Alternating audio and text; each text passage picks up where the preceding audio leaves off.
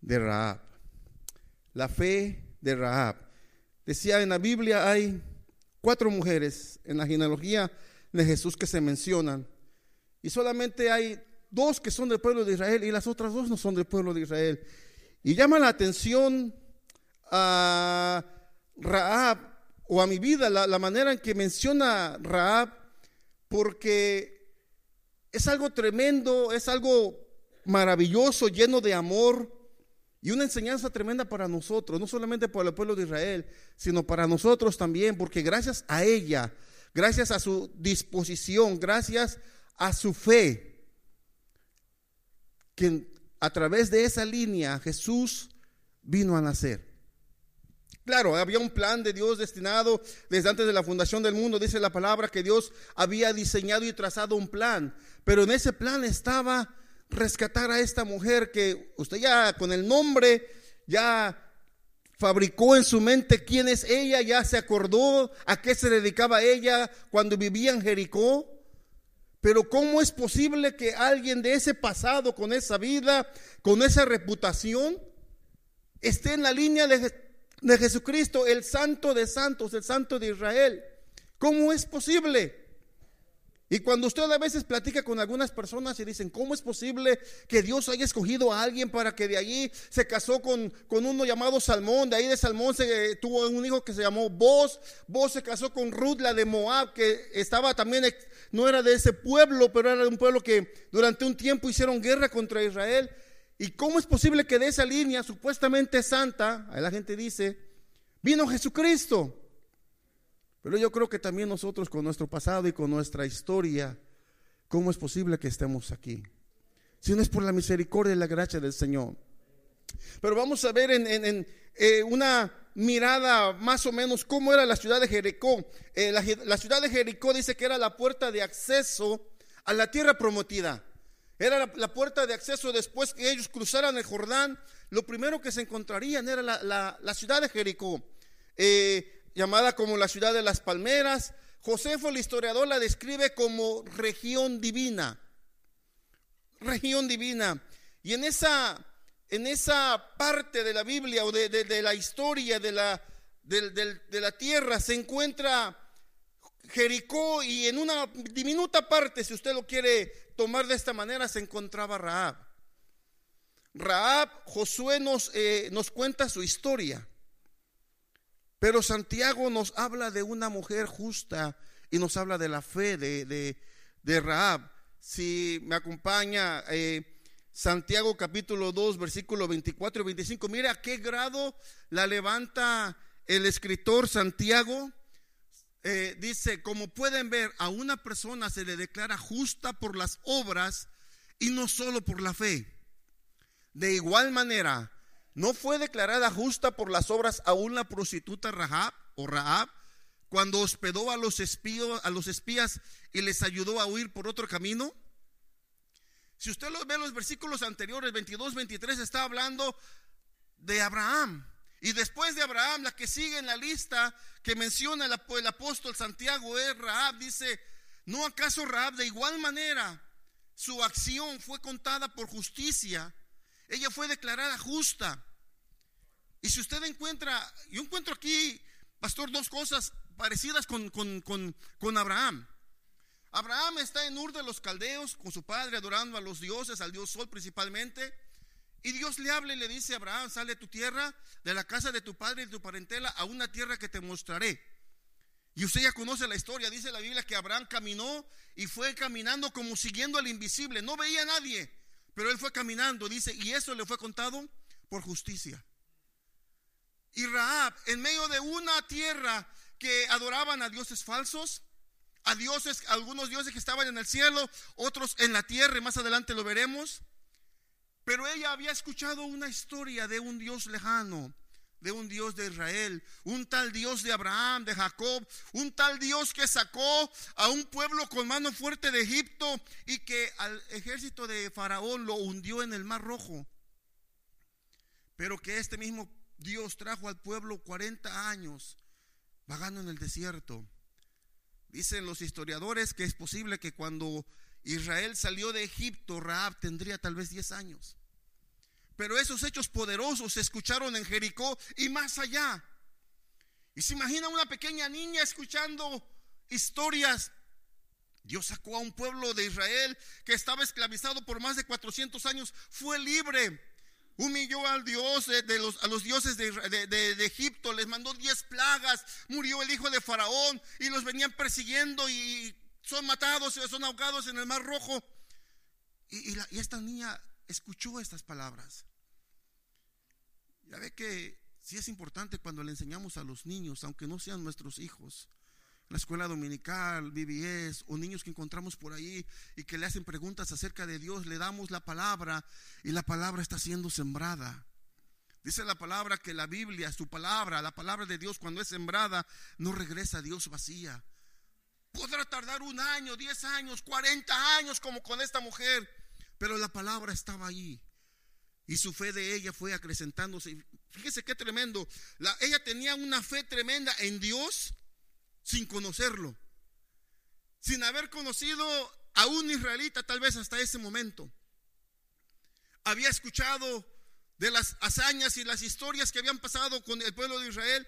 Pero esta mujer, a medida que fue creciendo esta niña, se hizo mujer, su fe en Dios, su creencia en Dios, o lo que ella, el concepto que ella tenía de Dios no había cambiado. Al contrario, yo creo que cuando ella ve a estos dos espías que manda Josué, cuando usted va llegando a algún lugar que quiere llegar o, ve a alguien que, que, ya tenía tiempo que no lo veía y de repente lo ve, ¿no siente como que su corazón se, se, se acelera? Así yo me imagino a esta mujer cuando escuchó que, que, que, los israelitas venían, y vamos a ver más adelante los versículos, pero cuando escuchó que venía el pueblo de Israel, Incluso ella declara y dice, estamos atemorizados. Pero dice ella, en su corazón dijo, aquí viene la salvación para mi vida. En medio de las circunstancias de la, ciudad que me rodea y, las creencias y cómo están ellos, aquí está mi salvación. Por eso dice, dice Santiago que ella fue declarada justa por las obras que hizo porque hospedó a los espías. El libro de de Hebreos capítulo 11, versículo 31.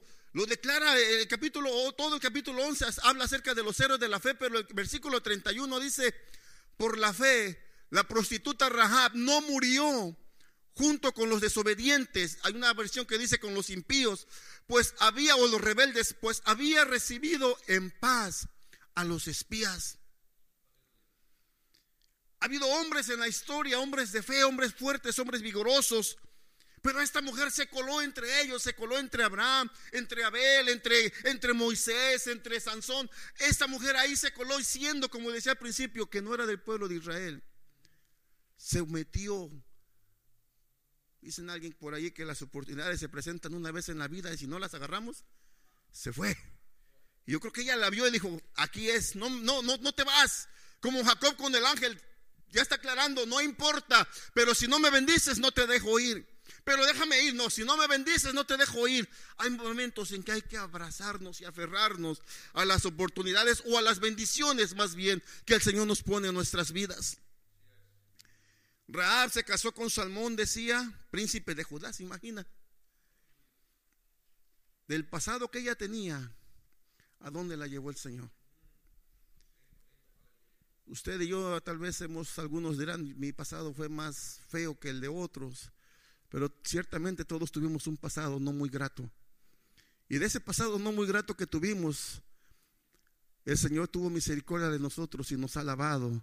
Y algunos los tiene cantando, otros los tiene tocando, otros los tiene predicando, otros los tiene enseñándole a los niños.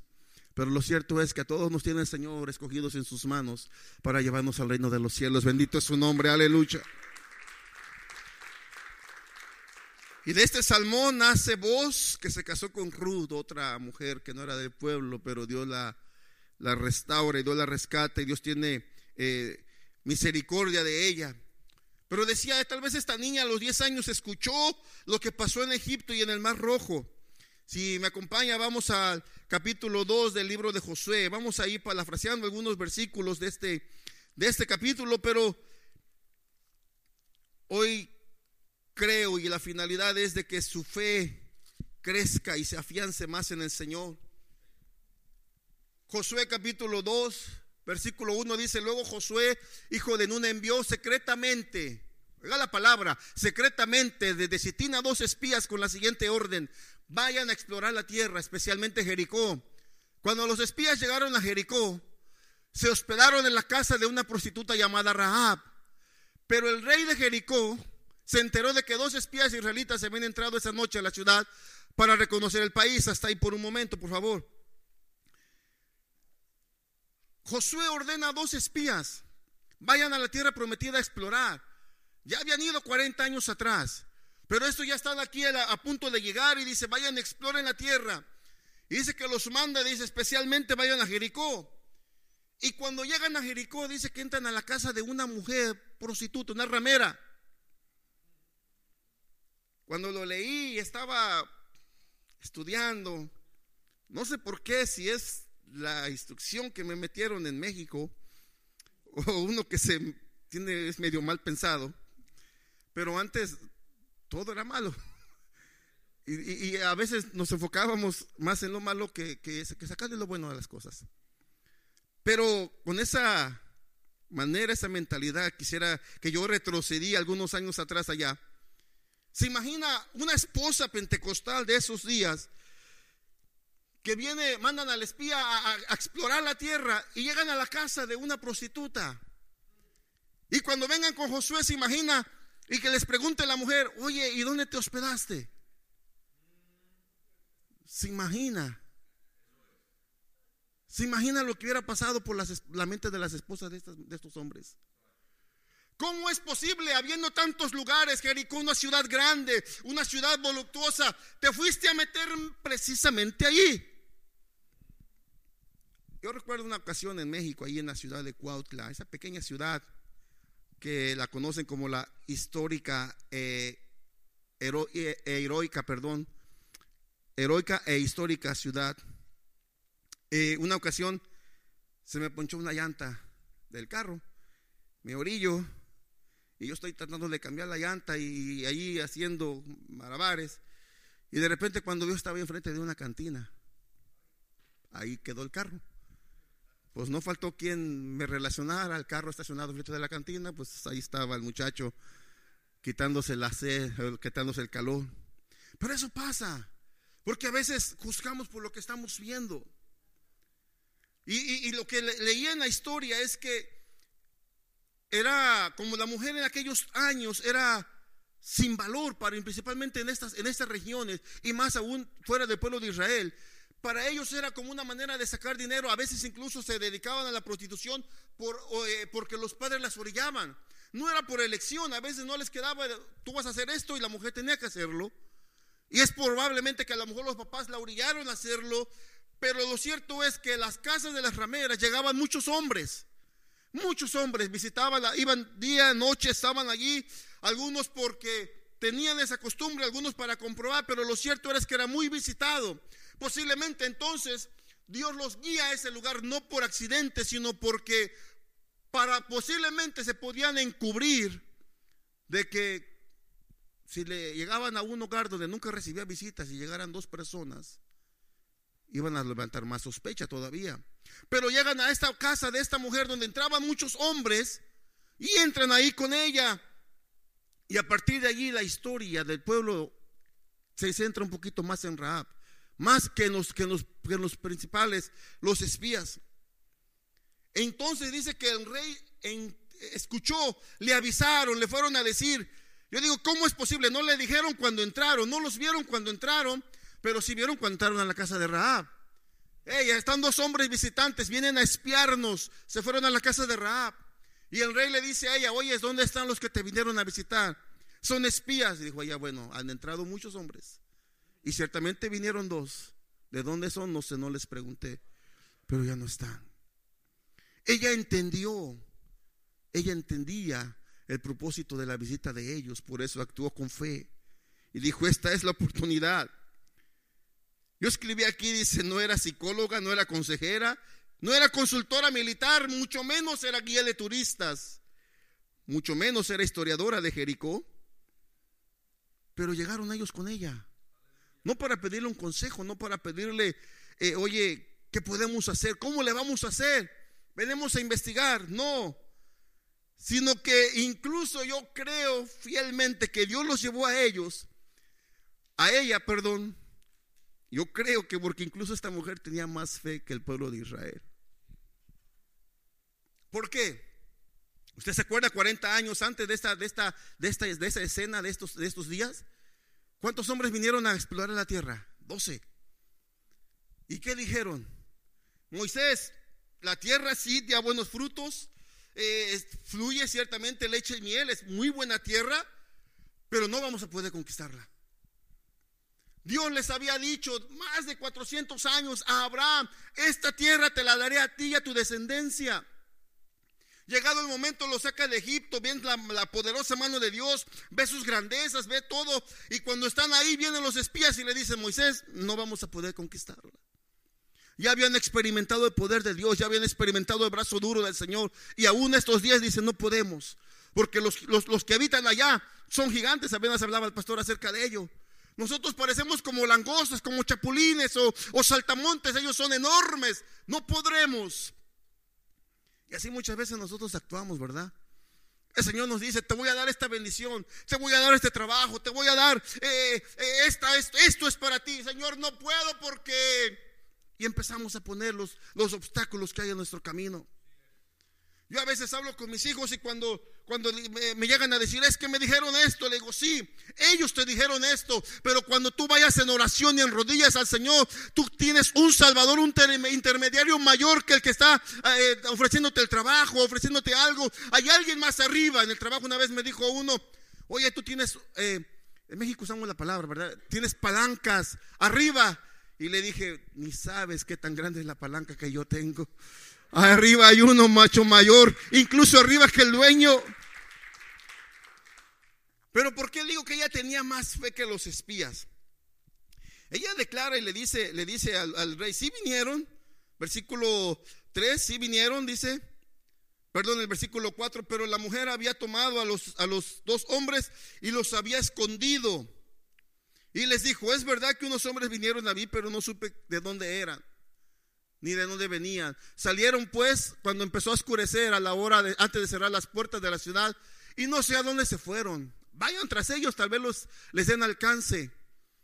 En realidad la mujer había llevado a los hombres al techo de la casa y los había escondido entre los manojos de lino que ahí se secaba. Y fíjese por qué digo que tenía más fe. Vamos a ver los versículos siguientes. Los hombres del rey fueron tras los espías por el camino que lleva a los vados del río Jordán. En cuanto salieron las puertas de Jericó, se cerraron. Antes de que los espías se acostaran, Raab subió al techo y les dijo, yo sé que el Señor les ha dado esta tierra y por eso, fíjese la palabra que dice, estamos aterrorizados. Todos los habitantes del país están muertos de miedo ante ustedes. Tenemos noticias de cómo el Señor secó las aguas del Mar Rojo para que ustedes pasaran después de haber salido de Egipto. También hemos oído cómo destruyeron completamente a los reyes amorreos, Sijón y Og, al este del Jordán. Por eso estamos todos tan amedrentados y descorazonados frente a ustedes. Y fíjense lo que la declaración que ella hace. Yo sé que el Señor y Dios es Dios de dioses tanto en el cielo como en la tierra. Por eso decía hace un momento, porque en el, pueblo de Jericó tenían dioses que eran, eh, incluso en la mitología griega, hay dioses que declaran dioses en el cielo y dioses en la tierra. Por eso es que ella hace esta declaración poderosa. El Dios de Israel, el Dios de ustedes, es Dios en el cielo como en la tierra. Este Dios es más poderoso que los dioses que he conocido. Este Dios hace proezas mayores que las que he oído o aún experimentado en mi vida. Ella estaba hablando de un Dios que no conocía, no le servía, tal vez no le incluso ni le había pedido, ni lo había invocado algún día, pero ella sabía porque había escuchado. Y si usted recuerda del Nuevo Testamento, la palabra dice, ¿por qué viene la fe? Por el oír. Ella había escuchado del Señor. Su fe se había eh, fortalecido, había crecido por lo que había escuchado. Incluso un día Job dice, de oías te había oído y ella, no, ella lo había escuchado solamente, pero no lo había experimentado. Pero tenía una fe bien, bien tremenda, mayor que la de los otros 10 que 40 años antes habían entrado. No podemos. Y ella dijo, no, nosotros tenemos miedo, estamos descorazonados, amedrentados, aterrorizados. Imagina. Palabras fuertes, dice, estamos temblando de miedo, muriéndonos de miedo por causa de ustedes. Pero sobre todo dice, por causa del Dios que viene con ustedes. Porque no es el, no, no es el hombre o el nombre del hombre, es la persona, es el Dios que trae ese hombre con él. Estas declaraciones para mí pudieran ser normales de David cuando se presenta contra Goliat y le dice, has, has, retado y has dicho palabras contra el Dios de los escuadrones de Israel, contra el Dios todopoderoso. Pero Israel, perdón, David era de Israel. Esa declaración la escuchamos en el libro de, de, Daniel de los tres jóvenes hebreos, Ananías, Misael y Azarías, cuando están a punto de ser lanzados al lago de fuego y dice, no nos vamos a arrodillar ante tu imagen, Nabucodonosor los voy a aventar al agua de fuego, no importa. El Dios que servimos es tan poderoso que nos puede sacar del agua del, horno. De ahí nos puede sacar y si no, aunque no nos saque, pero no nos vamos a rodear ante tu imagen. Pero ellos son del pueblo de Israel, ellos eran príncipes de Israel. Y esta declaración la está haciendo una mujer que no había experimentado. Esta declaración tal vez la escuchamos en Nabucodonosor, pero tiempo después que experimentó el poder de Dios. Pero esta mujer no había tenido ninguna experiencia y dice, el Dios de ustedes es Dios arriba y Dios abajo en la tierra. Esa es la declaración que nosotros tendríamos que hacer cada día. Mi Dios es más poderoso que cualquier otro Dios.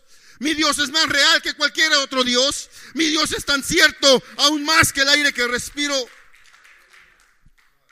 Pero esta mujer conocía los planes de Dios. Conocía sus planes. Hablaba como si hubiese sido adoctrinada, dice el libro de Deuteronomio capítulo 4, capítulo 5 y 6. Dios le habla al pueblo de Israel, a los padres, y le dice estas palabras, las vas a repetir a tus hijos cuando te acuestes, cuando se levanten, cuando se sienten, cuando, cuando estén comiendo, cuando vayan de camino, cuando descansen. Todo el tiempo le repetirás a tus hijos. Pareciera que esta mujer se había sentado con un anciano de Israel a escuchar la doctrina del Señor. Y conocía los planes del Señor. Ella declaró un momento Sí, mi pasado es oscuro, tenebroso, malo, no es de buena reputación. Pero ella declaró, esta ciudad va a ser destruida. Y la vida antigua de esta ciudad va a ser destruida. Viene una nueva ciudad, viene una nueva vida. Y ella dijo, yo quiero ser parte de esa vida. Y se declaró, se declaró en su vida de ella. Yo creo que se hizo, eh, fue la primera, pudiera yo decir, lo que dice el libro de Hechos, capítulo 16, versículo 31, si no mal recuerdo, dice, cree en el Señor Jesucristo y serás salvo tú y tu casa. Porque ella le dijo, cuando vengan y conquisten Jericó, sálvenme la vida a mí y a mi familia. A través de ella su familia conoció la palabra. No sé cómo les fue decir, miren, van a destruir la, la ciudad, van a venir y van a tumbarla. Pero si ustedes creen en ese Dios, yo creo en la palabra de ellos, mi casa no se va a caer. Vénganse a mi casa. Y dijo, porque mis hermanos y todos los que viven con ellos, mis papás y los que viven con ellos, podrán ser salvos. Y los espías, ya me los imagino. ¿Se imagina a alguien que conoce la palabra? Hay un dicho en México, ¿verdad? No sé si en otros países también, pero dice que a ver, le van a enseñar, ¿cómo es el, los mandamientos al cura, algo así? El Padre Nuestro al sacerdote. Aquí se los estaban enseñando.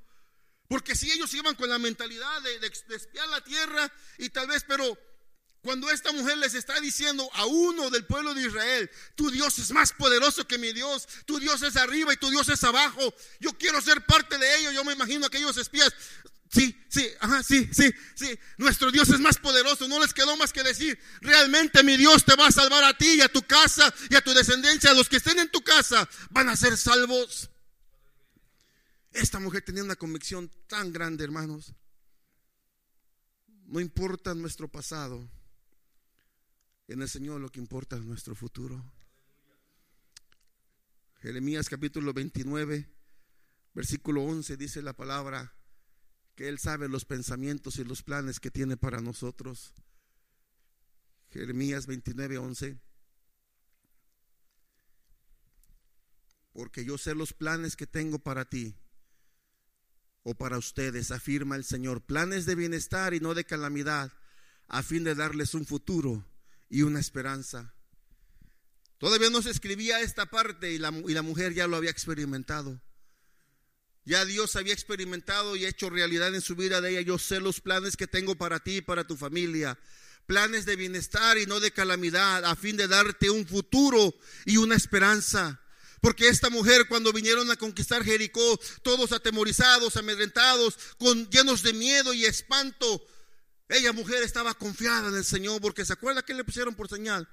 Si no me recuerdo, el pastor nos predicó hace tiempo. Dice que pusieron un listón rojo. Pudieron haber puesto un amarillo porque se ve más, tal vez. Pero pusieron un rojo.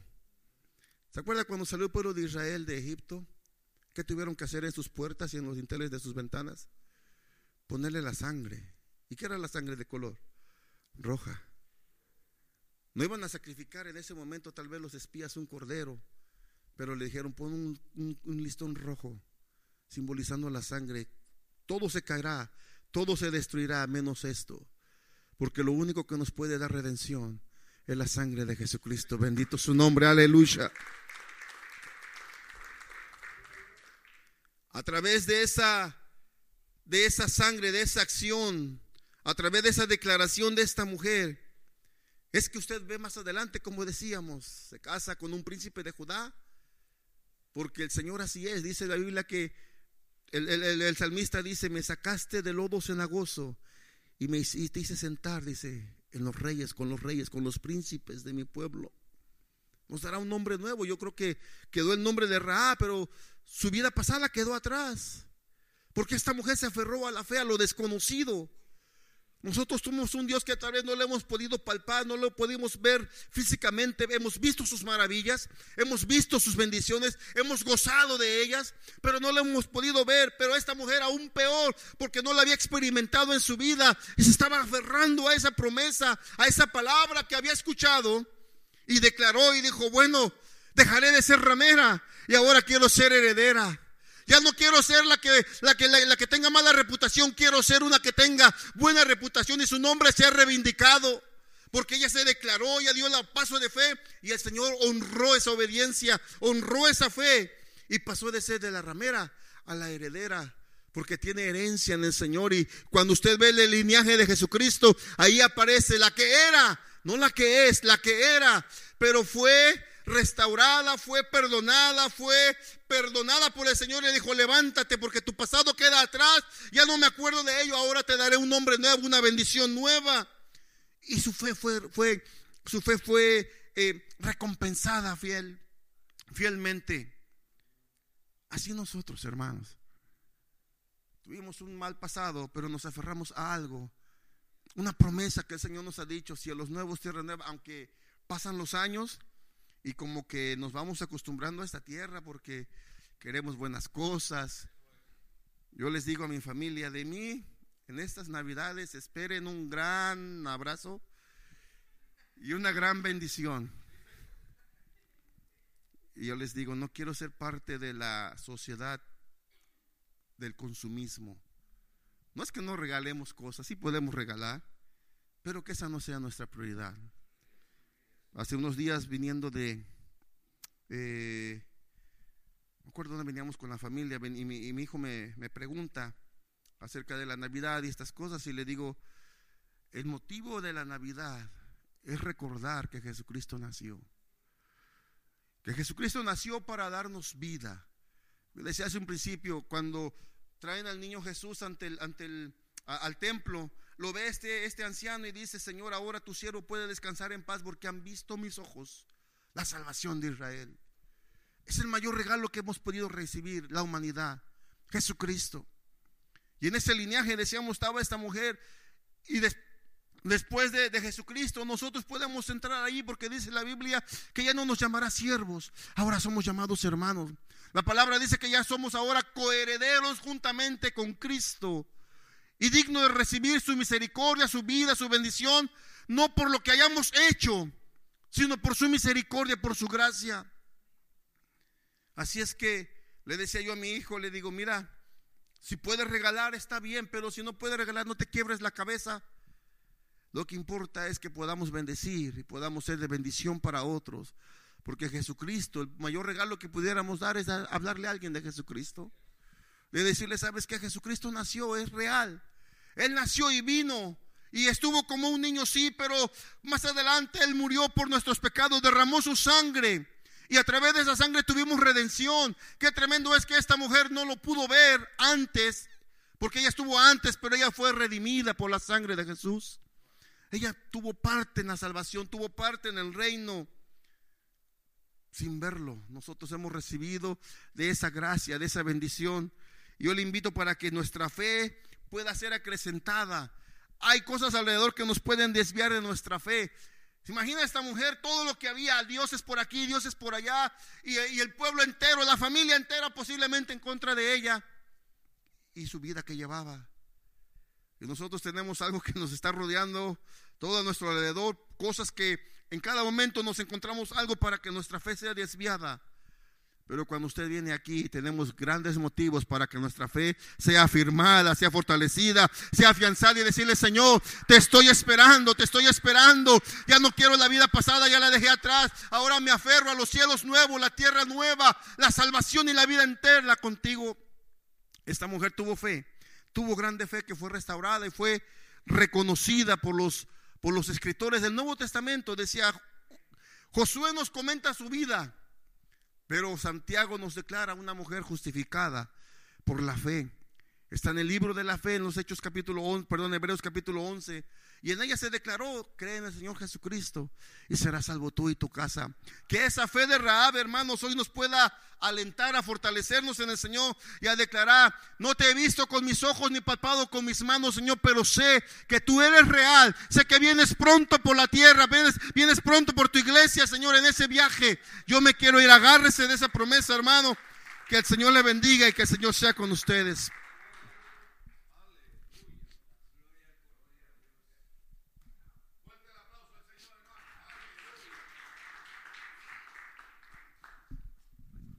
Oiga, cuando más inspirado estaba yo escuchando el mensaje, este hombre me corta esa palabra tan poderosa.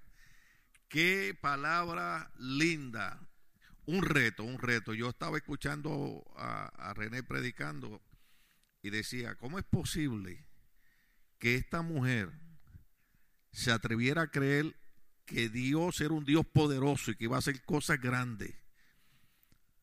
Y nosotros que tenemos a Cristo me voy a poner como los pastores viejitos ahora. Como que eh, en vez de inspirarnos en esa mujer que tuvo fe en el Dios que no vio, y nosotros los cristianos como que hemos ido perdiendo la fe en aquel que estamos celebrando su nacimiento, no el día que nació, su nacimiento. Por eso es que la Biblia dice que la salvación es por, por fe porque no lo vemos, pero lo creemos. Pero